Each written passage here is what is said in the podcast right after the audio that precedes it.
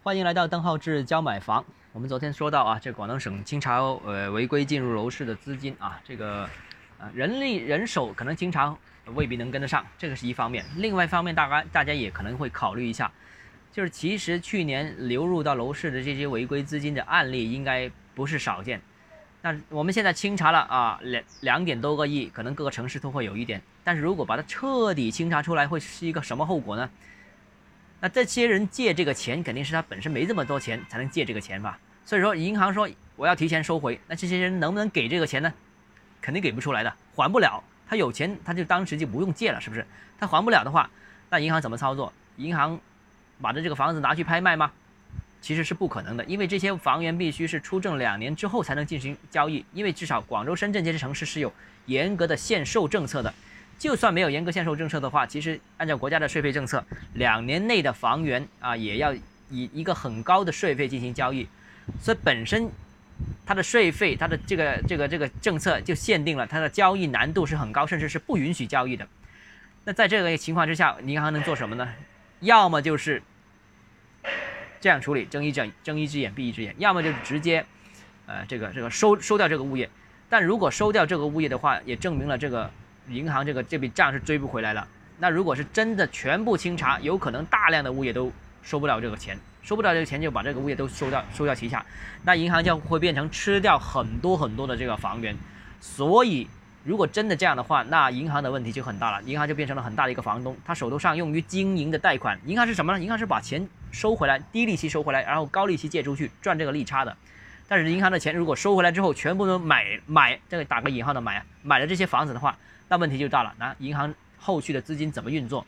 所以本身这个清查的后续，除了人手之外，在银行系统里面运作也是难以为继的。所以这个有一个问题存在啊，这个必须要关注。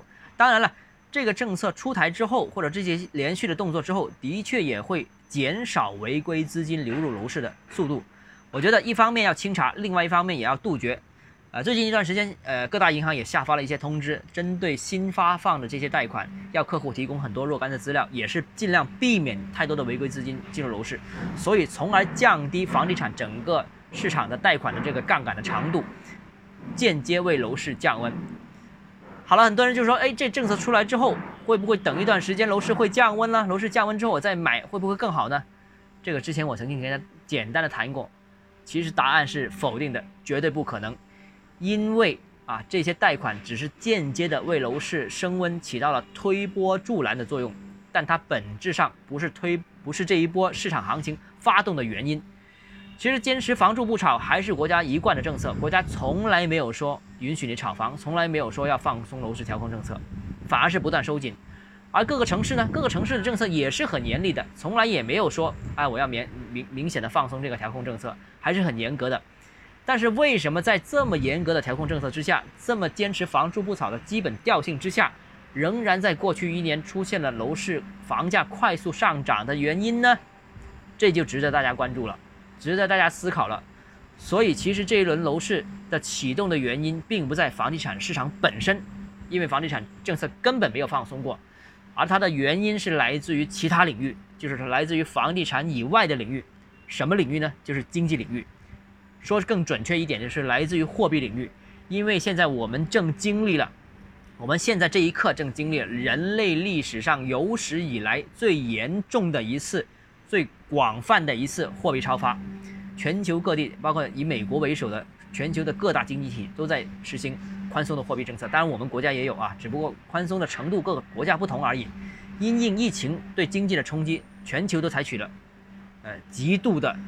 规模最大空前的一个宽松货币政策，所以导致了资产和类资产的价格都出现了普涨。这个普涨是一种水涨船高式的一个上涨。所以在这样一个情况之下，单纯调控楼市、单纯收紧贷款、单纯政策只针对楼市是解决不了这个问题的。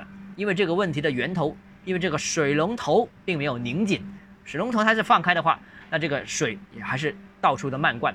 啊，当然，这个大水漫灌可能不是人为的，可能也不是某一个机构、某一个政府所主观意愿的，但是它也是被实实在在的社会经济情况所推动的一个一个被动动作。那既然有这样一个情况，所以只要这个动作不结束的话，单纯楼市调控政策也不足以让楼市完完全全停顿下来。